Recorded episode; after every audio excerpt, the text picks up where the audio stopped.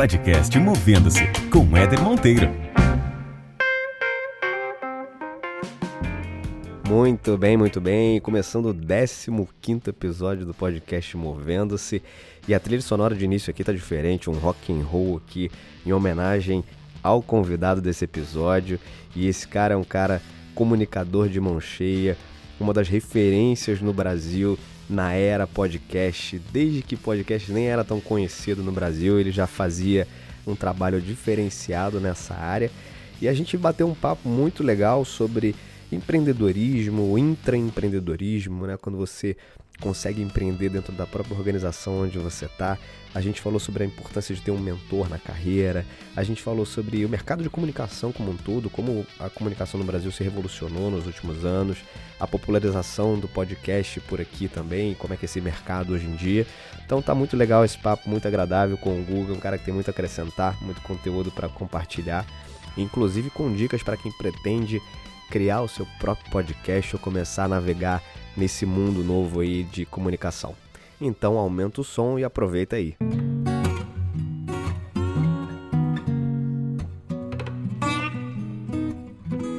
Muito bem, no podcast de hoje eu tenho um convidado aqui para lá de especial. Para mim é uma honra, cara. Eu quando comecei a, a descobrir o mundo do podcast, comecei a estudar um pouco do processo de colocar um podcast no ar. Esse cara foi uma das referências que eu busquei, estudei, então é um prazer ter você aqui. Guga Mafra, Gustavo Mafra, cara, obrigado, viu, pela agenda, irmão. Obrigado por contribuir aí com, teu, com a tua trajetória aqui pra gente. Pô, a honra é toda minha, obrigado. Ô Guga, vamos, vamos lá, para o pessoal te conhecer, né? Para quem não conhece aí um pouco do, do Guga Mafra, tem inúmeros podcasts, tem uma trajetória grande aí na área de comunicação no Brasil, mas conta um pouquinho, cara, da tua, da tua história profissional. Cara, eu comecei. É, é sempre difícil quando as pessoas perguntam isso, você não sabe exatamente de que ponto começar, né? A, a história, mas tentando, tentando resumir ao máximo, assim. Quando foi mais ou menos 2000 e 2009, eu eu trabalhava numa empresa de representação de, de mídia, a gente representava jornais, rádios e tal, eu era o gerente de marketing dessa empresa. Uhum. É, a gente precisava rejuvenescer a imagem da empresa. A empresa era, era muito vista como uma empresa velha, muito por conta das mídias que a gente representava, que era jornal, rádio, outdoor, que são mídias, mídias mais antigas, né? Uhum, as tradicionais, né? Isso, exato. E aí eu propus para a empresa que a gente começasse a representar sites que era pra gente ter um produto que, é, que fosse mais, mais jovem, né, mais novo. E a empresa me ofereceu a oportunidade de... Aí, os sócios da empresa falaram assim, ó, oh, a gente já tentou fazer isso aqui outras vezes, deu errado, então vamos uhum. fazer assim, cria um modelo de negócio para uma unidade de negócio separada da, da, da, empresa, da FTPI. A gente vai criar uma outra empresa só para vender isso. Uhum. E cria um modelo de negócio, a gente contrata uma consultoria, se a consultoria aprovar o um modelo, a gente põe esse negócio de pé e você você vira sócio da empresa. Legal. E por incrível que pareça, essa história deu certo, assim, ela aconteceu exatamente assim. A gente eu fiz o modelo de negócio, a gente chamou a consultoria, a consultoria deu algumas deu alguns inputs, eu mexi um pouquinho no, no plano, mas a gente fez, é, eles aprovaram, a gente pôs a empresa de pé, ela, ela passou a se chamar FTPI Digital. Uhum. E era uma empresa voltada só para representação de a princípio de sites. Como a gente tinha muitos jornais, rádios uhum. que eram é, regionais, né? Jornais e rádios são empresas é, essencialmente regionais, né? Elas, é, elas lidam com a região onde elas estão e tal. Isso. E a gente montou uma rede. To todas essas empresas tinham também o seu site de notícias. E aí a gente montou uma grande rede de, de sites regionais de notícias tá. e começou a comercializar o espaço publicitário dessas redes no mercado. A gente começou a trazer anunciantes para esses sites. Entendi. Os sites eles já existiam, né? E aí vocês, o trabalho de vocês era captar anunciantes para esses sites. Exato. E deu super certo, porque na época, as ad networks da época, o Google, eh, a Microsoft, o Yahoo, essas coisas, eles não tinham segmentação regional ainda. Então era muito difícil para uma marca fazer uma, uma campanha segmentada regionalmente. Então a gente, a gente resolveu isso, resolveu esse problema no mercado e deu muito certo. A gente fez muito sucesso. Mas a gente sabia que isso duraria pouco, né? Porque era uma questão de tempo até a tecnologia alcançar isso e você conseguir anunciar. Hoje você pode anunciar em qualquer grande site, você anuncia no UOL. Uhum. Mas você segmenta ele regionalmente. O banner só aparece para as pessoas, sei lá, de Campo Grande. Exato. Isso é viável. Mas na época não era. Mas a gente sabia que a tecnologia ia chegar nesse ponto e a gente começou a pensar em outras maneiras de, ter produtos relevantes no mercado. E foi aí que a gente começou a pensar em fazer, em comercializar formatos ligados a conteúdo. É, uhum. Formatos que não fossem o banner, sabe? Não fosse o, a interrupção ali, o quadradinho no meio do, do, conteúdo. Formatos que fossem integrados com conteúdo. Perfeito. Que fosse publicidade em forma de conteúdo mesmo. E foi aí que a gente começou a trabalhar com blogs. E aí a gente trouxe vários blogs que eram. Era uma época forte ainda de, de blogs. Isso quando, mais ou menos, Guga? 2010, no começo, no começo da década aí. Uhum. E aí a gente começou a trabalhar com blogs. Tinha vários blogs que eram fortes na época. É, que, que, são fortes até hoje, Jovem Nerd, Tecnoblog, Braincast, o Sensacionalista, enfim, uhum. a gente trouxe o, o Kibi Louco, vários blogs que eram fortes na época, e muitos desses blogs tinham, tinham podcasts. E foi aí que a gente começou a fomentar também a publicidade em podcast. Era muito difícil porque pouca gente conhecia, mas Sim. o resultado sempre foi muito bom. Pouca gente conhecia, mas muita gente ouvia. Então a gente tinha podcasts que tinham uma audiência relevante. E quem ouvia era muito fiel, muito engajado, né? Então o resultado era sempre muito bom. Uhum. E com isso a gente foi conseguindo fomentar o mercado, né? Junto com isso, aí eu montei também uma outra empresa que era a Amazing Pixel, focada só em canais do YouTube. Tava bem, bem no comecinho do, desse boom, assim, que tiveram os canais sim, do YouTube. Sim. E o próprio YouTube veio pra gente e, e propôs, olha, por que, que você não cria uma network de, de, canais? Eles tinham esse programa lá de criar as networks oficiais do YouTube, né? Eles tinham um, um, uma plataforma para isso. Eles uhum. convidaram a gente para participar e aí a gente montou uma empresa focada nisso, foi a Amazing Pixel, que também foi, foi bastante bem sucedida e aí isso só aprofundou mais esse trabalho de publicidade associada a conteúdo. Bom, acelerando no tempo, eu vendi essas duas empresas uh, no ano passado, eu vendi minha participação nelas uhum. e elas continuam firme, firmes e fortes. Uh, e eu comecei a fazer o GugaCast, que é o meu próprio podcast, tal, que é um talk show que a gente faz. Muito bom, muito bom por sinal. Então quem tá ouvindo a gente aí, por favor, siga também o GugaCast. Foi, um, foi uma das referências que eu usei quando comecei a estudar o processo.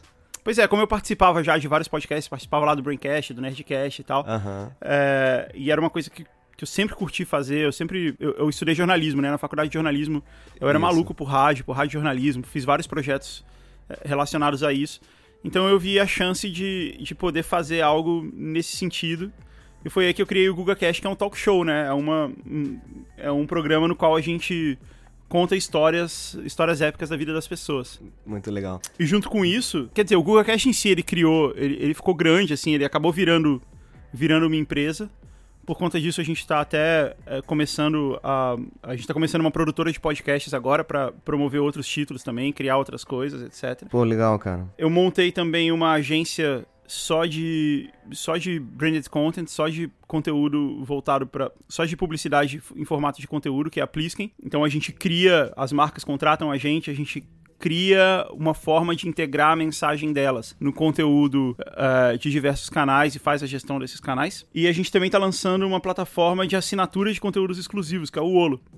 Então, no Olo, criadores de conteúdo podem vender assinaturas, podem criar tá. conteúdo exclusivo apenas para assinantes e o Olo faz toda a gestão disso. Quer dizer, você pode ir lá assinar, contratar, consumir esse conteúdo lá.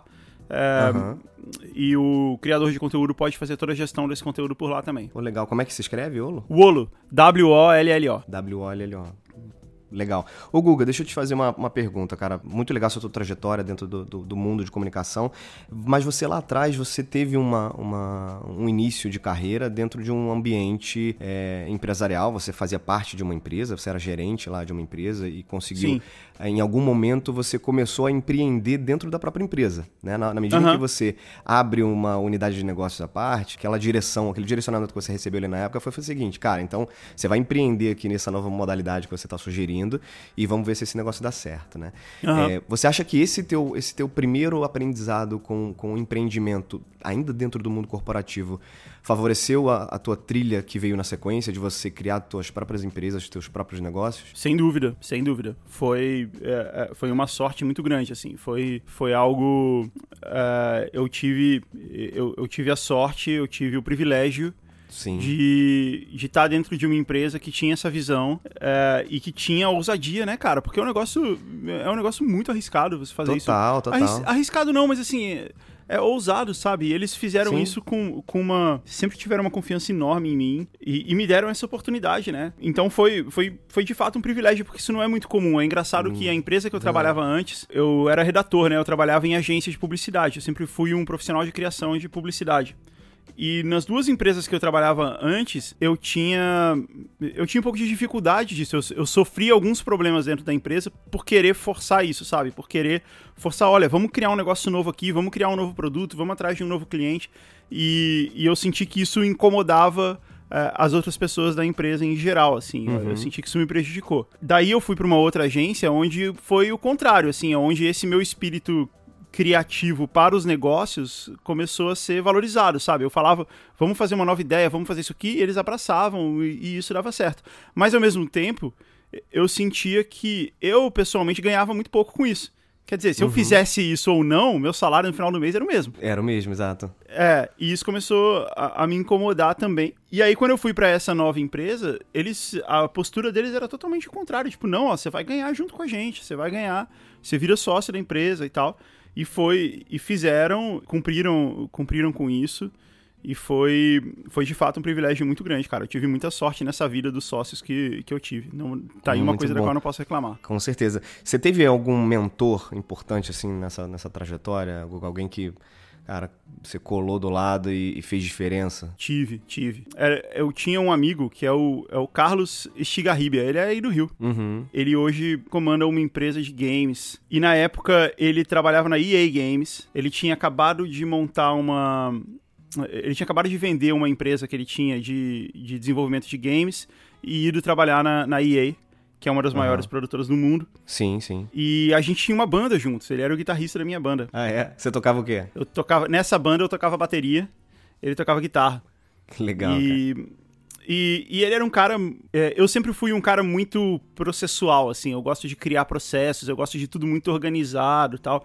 E ele era um cara que, que não, que ele simplesmente sai fazendo. Uhum. Então, muitas das vezes eu trocava muita ideia com ele, mostrava para ele, e ele falou, cara, vai lá, simplesmente faz. Eu falava, tá, então eu vou organizar aqui todos os contratos aqui, falar com todo mundo para garantir que... Ele falou, cara, só faz, só começa a fazer. Depois você faz isso. Depois você chama alguém que faz isso. Porra, perfeito. E isso foi um aprendizado muito grande, cara, que, que eu devo a esse, a esse amigo. Cara, isso é muito legal, Guga. A gente tem. Legal, né? Em alguns outros episódios, assim, do, do, do podcast aqui, Movendo-se, a gente tem falado um pouco sobre isso, né?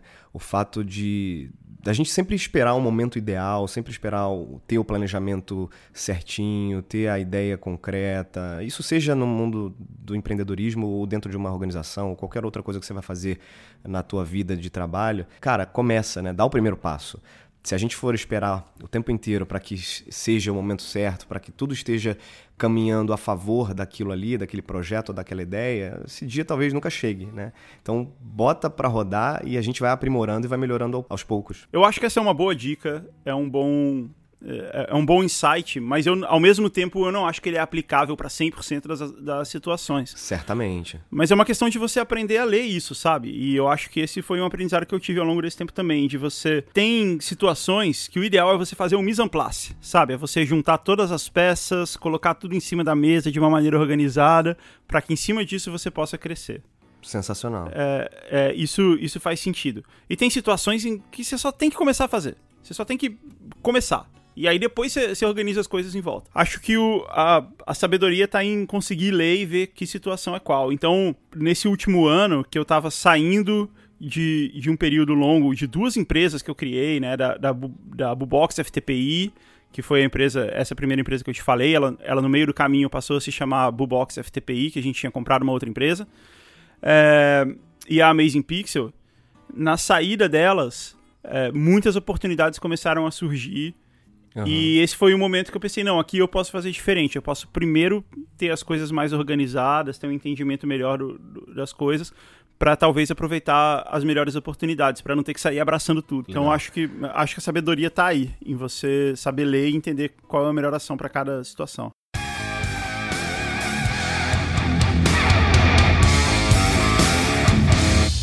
Ótima dica. E Guga, você é um, você é um comunicador, né, cara? Você é um cara formado em comunicação. Eu queria saber um pouco de você, da tua visão. Como é que você enxerga uh, hoje, do ponto de vista de, de, de, principais diferenças, o mundo da comunicação, né? De quando você se formou, quando você começou a tua carreira lá, e hoje que é um ambiente completamente diferente. A gente vive num mundo onde a, a, trilhões de, de, de, bytes né, circulam por segundos, o tempo inteiro a gente está mergulhado num, numa enxurrada de, de comunicação, de informação. Quais são as principais diferenças você percebe né, naquela época e hoje, alguém que está se formando ou iniciando uma carreira aí em comunicação, jornalismo, publicidade? Cara, eu me formei numa época em que o jornalismo começava a viver uma, uma revolução, sabe? Que, que a gente. Que, eu, que talvez a gente esteja no ápice dela agora. Uhum. É, quando eu me formei, meu sonho era trabalhar no, na revista Bis. Era uma revista de música. Foi Sim, a principal sim. revista de, sobre música do, do país. E eu sempre toquei, né? Eu sempre tive banda e tal. E eu fui estudar jornalismo, porque o que eu queria mesmo na vida era ser um rockstar. Cara, que legal isso. É, é. E eu fui estudar jornalismo porque era, era a segunda melhor opção. Ah, já que eu não vou ter uma banda de sucesso e tal, então eu vou trabalhar nesse meio, eu vou falar sobre isso. E era, era isso que eu enxergava como, como um caminho. Aham. E eu fui estudar pra, com, com esse intuito, sabe? Um dia, quando, eu- quando eu for formado e coisa assim, vou trabalhar nessa revista, na Bis, que era a minha revista preferida e tal. E era uma revista realmente boa. No mês que eu me formei, a revista acabou. A revista foi tirada do mercado. É. Caraca. O que foi. Eu já, eu já nem tinha. Assim, você já notava que a revista tava nesse caminho, entendeu? Aham. Então eu já nem tinha muita esperança de que isso ia acontecer, porque você já percebia as mudanças e tal. Mas foi simbólico que foi que aconteceu em conjunto, né? E com isso eu fui trabalhar em, em outras coisas. Fui. Eu fui trabalhar. Nessa época, era comum que grandes empresas tivessem grandes portais. Então, toda, toda grande empresa, grande marca de qualquer segmento, ela não tinha simplesmente um site ali com endereço, telefone, lista de produtos. Ela tinha um portal com conteúdo. Isso, isso era comum da época. E eu fui trabalhar para uma agência que produzia esses portais. A gente produzia o portal de um grande banco, o Banco Real. É, que tinha um monte de conteúdos voltados para diversos segmentos e etc. E eu, e eu fui trabalhar nessa empresa escrevendo esses conteúdos, o que acabou me levando pro caminho da publicidade, né? Porque era muito próximo ali produzir conteúdo para produzir, escrever conteúdo para site, para marcas e escrever conteúdo publicitário mesmo. Quando eu estava trabalhando nessa empresa, isso já, já mais na frente na, na história, a revista Bis voltou. Ela voltou a ser produzida. E eu mandei um e-mail pro, pro editor da revista, que hoje é um amigo, o Ricardo Alexandre. Uhum. É, mas na época eu não conhecia, nem ele me conhecia. E eu mandei um, um humilde e-mail pra revista. Ele tinha postado, ele tinha escrito um editorial falando assim: olha, se você tem uma ideia pra fazer uma reportagem sobre música e tal, manda pra gente, que a gente, se for legal, a gente topa. E aí eu fiz, eu falei, putz, eu vou. Por mais que parecesse um, um long shot, assim, eu fiz. Eu vou mandar um e-mail aqui pro cara dando uma ideia de reportagem. E eu queria fazer de graça, assim, eu não queria nem o dinheiro, sabe? Eu queria, eu queria só poder viver a emoção de Sim. fazer isso, fazer uma grande reportagem sobre música e tal. E era bem na época que tava surgindo o emo, que era o maior movimento do rock que tava tendo na época. Uhum. E eu falei pra ele, ó, tá surgindo esse movimento aqui, tava bem no começo ainda, ninguém, pouca gente sabia. Tá surgindo esse movimento aqui, eu quero fazer uma, uma grande reportagem, quero ir no show, falar com as bandas, com os fãs, fazer uma reportagem enorme mesmo. Ou seja, você estava ali unindo, buscando unir duas, duas paixões, né? O jornalismo e a música. Exato, é. E aí eu mandei isso e aí ele, ele me ele foi muito legal. Isso é uma coisa que eu gosto de dizer sempre, assim. Poucas pessoas fazem isso, né? Poucas pessoas respondem esses e-mails. Ele foi muito legal de me responder, mas ele me, me disse que não. Ele falou, ó, eu acho que não é uma boa pauta, eu acho que é, é, o, o emo é um negócio muito adolescente, a revista tem um público mais adulto e tal. E ele... Eu, eu brinco com ele hoje que ele esmagou meu sonho ali.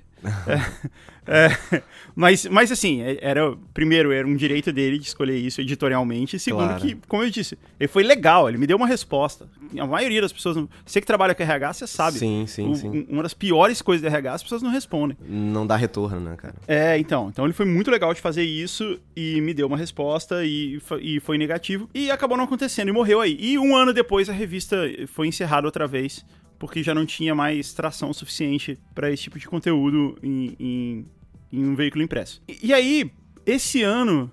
Então, é, acelerando um pouco mais no tempo, esse ano eu, é, conversando com esse mesmo amigo, Ricardo Alexandre, que depois é, que depois eu vim a conhecer e, e se tornou um amigo. e A gente conversa muito sobre música e tal, porque ele também é um apaixonado pelo assunto e tal. É, eu criei um programa, eu criei uma série dentro do Google Cast, que é o Google Cast Letra e Música, que é um programa que eu faço... Eu vi, cara. Surgiu daí, então. É, não, na verdade não surgiu daí, ele surgiu de... é, em algum momento, quando eu tava preparando as pautas do Google Cast, eu tava Aham. pensando em novas maneiras de contar história e tal. Aí eu pensei, e eu tinha me deparado com um disco da, da banda, da banda Scalene. E era um disco conceitual, assim, as músicas contavam uma história e tal. Eu pensei assim, pô, a gente é um, é um, é um, é programa de histórias, então talvez esse fosse um, uma, um, um, um, outro viés legal de contar uma história aqui, trazer uma banda para contar a história por trás das músicas. Então, é, eu contei, eu tinha tido essa ideia já, contei para ele, ele falou assim, ó, oh, se você quiser eu consigo te colocar em contato com as bandas e tal. Eu falei, ah, então tá, vamos tirar esse projeto do papel. E aí eu fiz. Esse ano eu fiz, a gente já fez sete episódios. Uhum. E eu vou fazer 12 num total. E é um trabalho que eu faço, assim, bem dedicado, sabe? Eu, eu, eu passo uma semana pesquisando, mergulhado na, na, na uh, no trabalho da, da banda, uhum. entendendo o que eles fizeram, pesquisando, assim, eu faço uma pesquisa bem profunda e depois eu gravo com a banda para falar disso. Você tá de alguma forma colocando em prática aquele seu desejo lá atrás da revista Bis, né? Então, tá, tá sendo de uma outra forma agora, num outro formato, mas ainda, ainda, ainda faz parte daquela origem lá de desejo que você tinha, né, cara? Pois é, cara, mas o, o que é incrível é que, assim, o, o, o alcance que o Guga Cash tem é muito maior do que o que a revista Bis jamais teve. Olha só, cara. Entendeu? Se eu, a revista Bis, no, no, no, no auge dela, no, nos anos 80, ela chegou a ter 30 mil assinantes. Uhum. É, mas no final, agora, não. A, até onde eu sei, eu posso estar errado, mas até onde eu sei, não, não ficava por volta dos 10 mil, uhum, ou até menos. Uhum. É, o Google Cast tem 70 mil ouvintes únicos. Pô, maravilhoso. Então, assim, é, a gente atinge um, um, número de pessoas muito maior. E outra, eu tenho uma liberdade muito maior do que eu jamais teria na Bis. A Bis é uma revista bem aberta, mas assim, é, por mais que ela tenha liberdade editorial, ela tinha um limite físico ali. Ó, você tem duas páginas, três páginas. Ele tá só em texto. É, é você tem texto e imagem. Então, a verdade é que o trabalho que eu, que eu pude fazer, mesmo que é, tantos anos depois, no Google Cash é um trabalho melhor, sabe? Ma é, mais legal, mais satisfatório, atinge mais pessoas, mais uhum. fácil de ser feito. Uhum. Respondendo a sua pergunta, comecei a contar essa história para responder a sua pergunta uhum. de o que que mudou, né? Mudou isso, cara. É, a mídia, ela, ela ela, ela é independente. Antes, para você ter um, ser um grande veículo de comunicação, você tinha que ser uma grande empresa. Você tinha que ocupar um prédio, ocupar um quarteirão, ter mil funcionários. É, e hoje não, cara. Você pode ser um grande veículo de comunicação, líder no seu segmento, e ainda assim ser duas pessoas trabalhando, três pessoas. Pode ser, e, e acontece. E tem acontece. vários exemplos nesse, nesse sentido. E muitas empresas, muitas empresas antigas de, de comunicação, é, principalmente aquelas que não souberam uh, entender o timing dessa mudança, acabaram, né, cara? Editoras fecharam, grandes empresas, né, fecharam suas portas, né?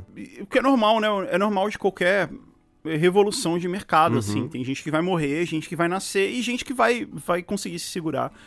É, é eu costumava dizer que a FTPI Digital era a primeira empresa é, online que nasceu de uma empresa offline e que deu certo, porque até então todas as outras empresas, é, é todas as outras tentativas de, de empresas tradicionais de criar um negócio, um business no meio digital tinham falhado, sabe? Eram uhum. ruins, assim, eram, eram deficitárias, eram, eram bem ruins. E isso mudou, né? De lá para cá, a Globo, que era a maior empresa de mídia do país, ela finalmente conseguiu acertar, fazer uma operação digital que funciona, que dá certo, que é uhum. bem feita. Uhum.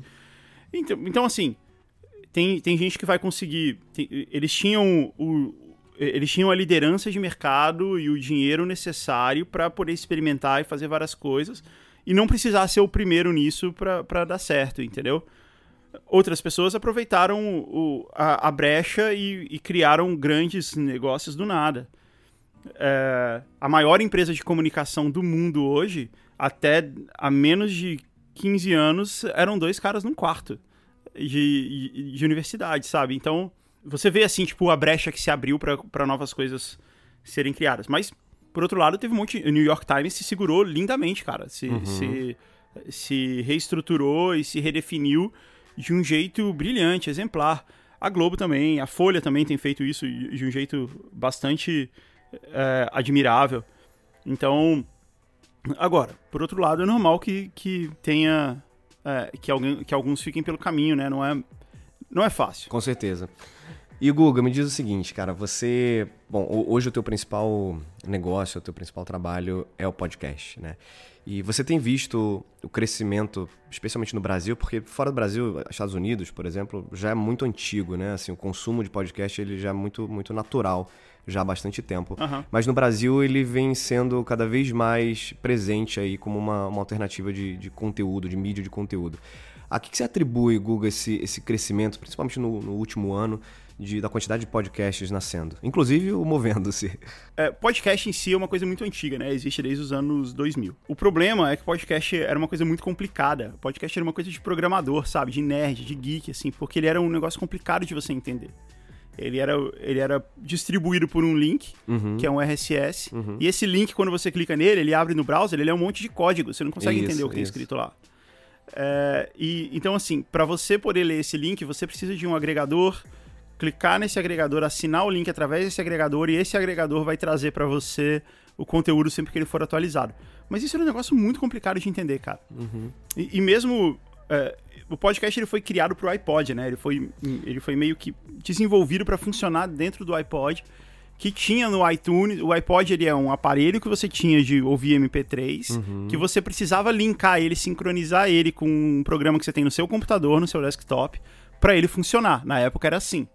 Então, você tinha que assinar o RSS no iTunes no seu desktop e cli- é, plugar ele num cabo e aí sincronizar ele no seu iPod, que é o seu aparelho onde você vai ouvir. Então era muito com- complexo, sabe? Era muito confuso, era uma coisa muito, sabe? Você tinha, eu, eu sabia, eu tinha que entender, mas não era pra todo mundo, não era pra ser um negócio popular. Claro, claro. Era um negócio muito nichado. Então tudo, toda a popularização do podcast, ele, ela tá ligada à facilitação desse processo. É, e, ela, e ela se moveu em dois caminhos. Primeiro, é, a, a criação da tecnologia que permite isso, né? Você ter tecnologias de distribuição de conteúdo cada vez mais simples, mais fáceis, mais inteligíveis para o grande público. E também é, o barateamento da transmissão e armazenamento de dados. Parece, parece super técnico, mas é assim. Antigamente, você tinha que achar um software que era um agregador, entender o que era RSS, S, beleza. Teve uma coisa que mudou tudo isso, que foi a criação dos smartphones, que aconteceu ali em 2000 2007, 2008, com o primeiro iPhone. Uhum. Foi ali que eh, smartphone, que antes era um negócio... Pra você ter uma ideia, o smartphone era visto como um mercado de nicho para empresários. Né? Empresário era o cara que ia querer ter um telefone que tem um teclado, que, tem, que é um computador. Sim, sim. Pessoas normais querem ter um telefone pequenininho, bonitinho e tal. Ninguém é- quer isso. Que a, a, a história da, da BlackBerry nasceu nesse conceito, né? De ser um telefone corporativo para empresário, né? Exato, e da Nokia também, né? Uhum. Então os, os telefones da Nokia, que eram smartphones, eram, eram isso. O telefone que ela lançava para o grande público era um telefone que era coloridinho, bonitinho e tal. E foi, eh, e foi aí que perdeu-se mais uma liderança de mercado, né? Quando os smartphones começaram a se popularizar com o iPhone e também com o Android, né? Quando começou a ter smartphones, você começou a entender o que, que são apps. Então, para você é normal você ter que, ao invés de você fazer isso no browser ou coisa assim, é normal você ter que baixar um app para ver um determinado conteúdo. E isso facilitou o entendimento das pessoas em relação ao, ao RSS, né? Ao, a distribuição de, de um conteúdo. Então, as pessoas passaram a entender que, ah, eu tenho um aplicativo aqui, eu procuro o podcast nesse aplicativo e ele aparece aqui. Né? Ele simplesmente era um leitor de RSS ali. Isso já existia, mas agora ficou mais, mais claro. Ah, tá bom, eu tenho que baixar um aplicativo para isso. A outra coisa é que aos, aos poucos você passou a ter. Primeiro você passou a ter dados móveis, que eh, no começo nem tinha, você tinha que estar no Wi-Fi. Perfeito. É, prim- não, primeiro você tinha que estar no cabo, depois você tinha que estar no Wi-Fi. E lá por 2010, 2011, você passou a ter dados móveis. né? Você passou a ter 3G. 3G, porque né? até antes, antes do 3G existiam dados móveis, o 2G, né, o Edge, mas era, era muito lento e muito caro. Então, para você baixar um aplicativo, para você baixar um conteúdo de, de podcast que tem, sei lá, 100 mega, 200 mega de, de, de tamanho, Tamanho. era muito complicado. Quando, quando passou a ter 3G, isso passou a ficar mais fácil. E aí, com o tempo, isso foi ficando mais. Era muito caro no começo, né? Então você não. Você tinha o 3G, mas você não usava ele para ouvir podcast, você não ia consumir todos os seus dados. É, e hoje, isso quase já não é mais um problema. Nos Estados Unidos não é mais. Nos Estados Unidos, normalmente os planos são ilimitados. Uhum. Em breve vai ser assim no Brasil também. Já evoluiu muito, né? É, então, no fim das contas, é, eu contei toda essa história para responder sua pergunta. O que que, o que que fez a popularização? Facilitar o entendimento e o acesso ao conteúdo, tornar ele mais fácil, mais prático. Então, Hoje, hoje, por exemplo, a gente tem isso no Spotify, né? Você vai no Spotify e procura o podcast. Isso. É, é o jeito mais fácil. Quando você me mo- mostrou movendo-se aqui, você me mandou um link do Spotify. Por quê? Porque você sabe que o cara vai clicar no link e alguma coisa vai aparecer pra ele. Exato, exato. Mas ainda tem todos os outros agregadores, sei lá, o Overcast, Cashbox e tal, que se você procura, os podcasts estão lá também e funcionam. Legal. E o acesso a dados, né? E eu acho que é isso que isso é uma das coisas que faltam no Brasil. O dado no Brasil, ele ainda é caro. Se você pega os planos mais baratos de, de, de telefonia, o dado ainda é limitado. Então você tem ali 1 GB por semana, 2 GB por mês, coisa assim. E torna difícil para essa pessoa estar no transporte público, tá andando na rua, tá almoçando numa praça de alimentação e falar: Ah, quer saber, vou ouvir um negócio aqui. Ela, ela pensa duas vezes porque você vai consumir Uhum. Você dados tá dela. consumindo dado. É, quando isso parar de ser um problema, eu acho que a gente vai ter mais um, um degrau gigante aí de popularização dos podcasts. Porque eh, no, pro tipo de vida que a gente leva hoje, né, cara, que a gente tá sempre em movimento, tá sempre fazendo outras coisas e tal, ele é um conteúdo muito agradável, né, muito adequado, porque você, você ouve ele enquanto você tá fazendo outra coisa. E isso é muito...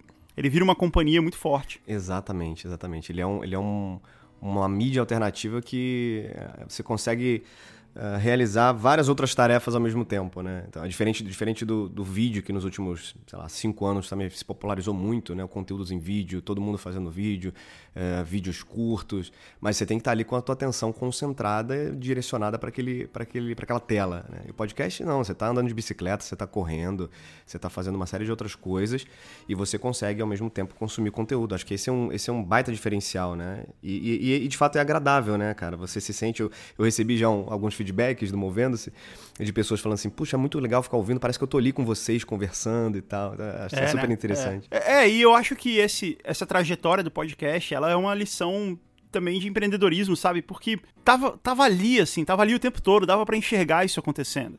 Então, então quando você tá tentando ler uma tendência, quando você tá tentando é, perceber pra onde que o mercado vai, pra onde que os hábitos de consumo estão se movendo, em geral dá pra você, se, se você fizer isso, se você olhar pra trás e tentar entender o que aconteceu e tentar as opções que aquilo ali tem, os caminhos que aquilo ali pode, pode seguir dali pra frente. Não tô dizendo que você consegue criar a habilidade de prever o futuro, não é isso, mas você fica mais claro pra você quais são os caminhos que um determinado produto, que um determinado mercado pode tomar, sabe? Permite que você faça uma aposta nele, que você comece a desenvolver algum projeto é, para aquele mercado com um pouco mais de consciência do quanto aquilo pode dar certo ou não, é, do quanto ou, ou então com um pouco mais de, de capacidade de ver se você tá indo no caminho certo ou não, sabe? De ver se esse caminho fez uma curva, foi para um outro lado, e aí você pode também é, pivotar para esse outro lado. E o podcast deixa isso muito claro, sabe? Ele tava sempre ali. A, a trajetória dele associada ao, ao barateamento dos dados e a facilitação da tecnologia tá muito clara, é muito Aham. fácil de ver. E é normal que ele, que ele continue seguindo colado esse caminho. Então, então, todo mundo que me pergunta isso vai falar, ah, vai ficar mais popular? Você acha que o podcast vai se popularizar ainda mais? Eu falo, vai, porque falta esse ponto, falta dados ficarem mais baratos no Brasil. A hora que isso ficar, o podcast vai ficar mais, mais fácil e mais pessoas vão, vão ter acesso a eles, entendeu? Perfeito, perfeito. Sensacional. Tomara que, de fato, isso aconteça. Eu acho muito difícil não acontecer. O, Guga, pra quem tá ouvindo a gente, cara, se alguém tá interessado em, em, de repente, começar a entrar nesse mundo aí de podcast, o que, que você traria de dicas aí uh, para quem nunca mexeu com isso, nunca estudou o processo e tá afim de, de começar a se aventurar nessa, nessa pegada aí de podcast? O que, que você traria de dicas para iniciantes? Eu, eu gosto de falar, quando a gente fala de criação de conteúdo na internet, não só de podcasts, que eu acho que isso é muito parecido com, com o que era criar uma banda de garagem nos anos 90. Que foi uma coisa que eu fiz e foi muito legal. Tá. Só que a maioria das bandas de garagem, elas nunca vão sair da garagem, né? Isso, isso é natural. Uhum. E tudo bem, assim, quando você cria uma banda de garagem, você não faz. Você, você até deseja o sucesso e a fama e, e poder viver daquilo e tudo mais. O desejo, o sonho, ele tá ali e tudo bem. Mas ele não é fundamental para aquilo ali acontecer. Uhum. É, você sabe que se isso não acontecer, tudo bem. Se reunir com seus amigos para tocar numa garagem é, todo fim de semana é muito legal por si só. Não precisa ter uma consequência. Perfeito. Então eu acho que o caminho da criação de conteúdo no, na internet, ele, ele é mais ou menos isso, sabe? Eu acho que o, o melhor caminho é quando você faz isso pela diversão, sabe? Pelo Uhum. prazer de fazer. O Google Cash foi assim. Eu não, eu não esperava que o Google Cash fosse. Eu, eu, honestamente, sinceramente, não esperava que ele fosse ficar grande desse jeito Uhum. e fosse virar um dos principais podcasts e tá nos rankings, etc. Foi despretensioso, né, cara? Na maioria das vezes, é, precisa ter pelo menos esse prazer de fazer o negócio. É isso, é isso. Tem muita gente que fala assim: ah, vou criar um blog, vou criar um podcast, vou criar um canal do YouTube, não sei o quê, porque isso pode ser bom pra minha carreira. Cara, se você não realmente tá curtindo aquilo que você tá fazendo, é muito provável que isso vai só prejudicar a sua carreira. Porque, primeiro, pelo foco e trabalho que isso dá e que vai te tirar foco de outras coisas que você poderia estar saindo melhor.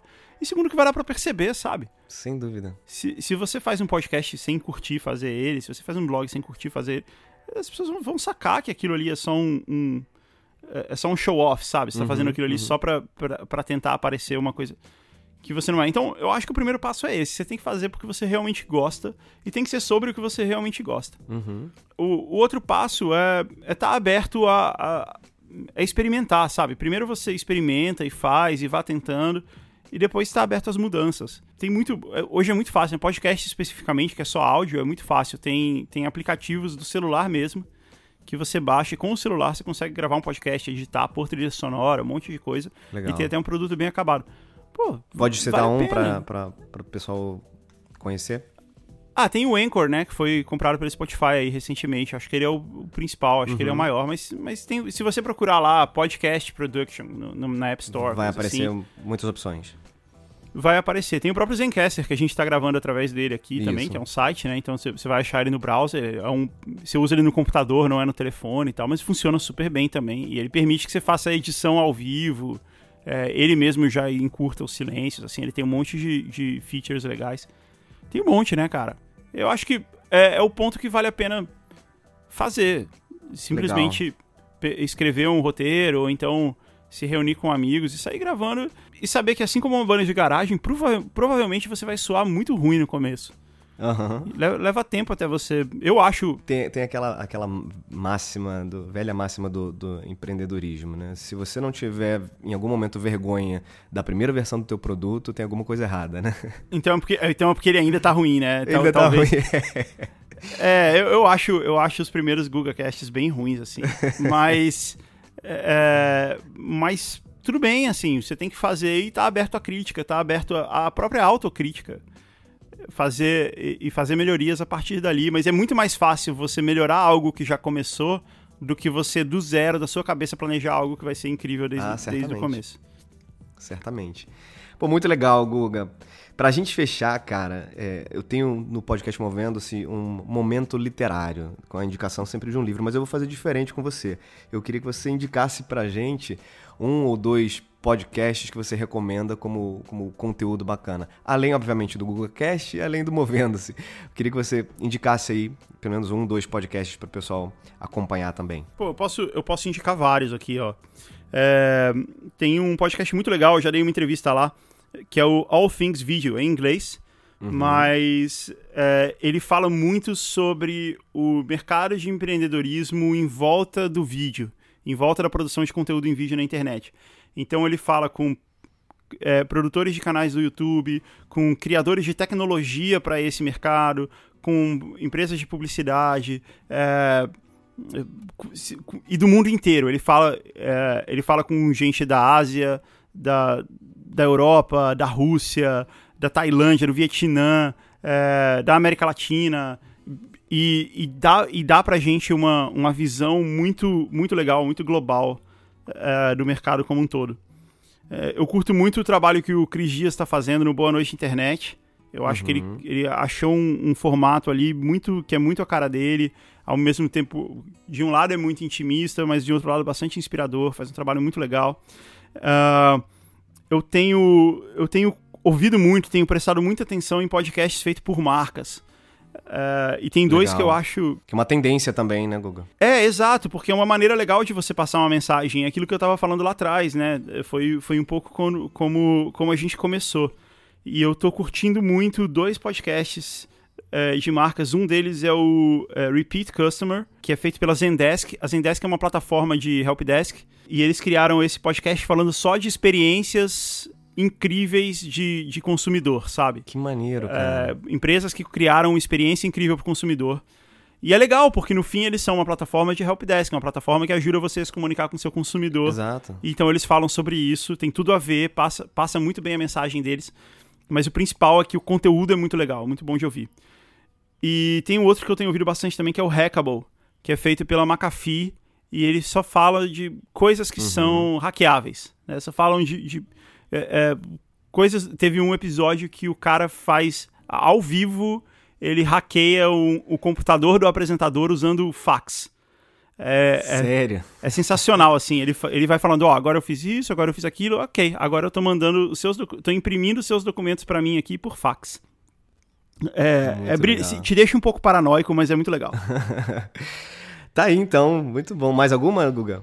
Cara, eu tenho muita, muita dica pra dar, mas eu acho que essas são, são, As principais. são boas. É, eu falei, eu, eu tava pensando aqui, deixa eu falar um brasileiro, mas eu falei do Cris Dias, né? Então acho que tá. Tem, tem boas Tá dicas aí. completo. Guga, obrigado de novo, cara. Foi um prazer bater esse papo com você. Conhecer um pouquinho da tua história, conhecer um pouco mais da visão da- de um comunicador sobre o processo de desenvolvimento das mídias, de conteúdo, especialmente do podcast.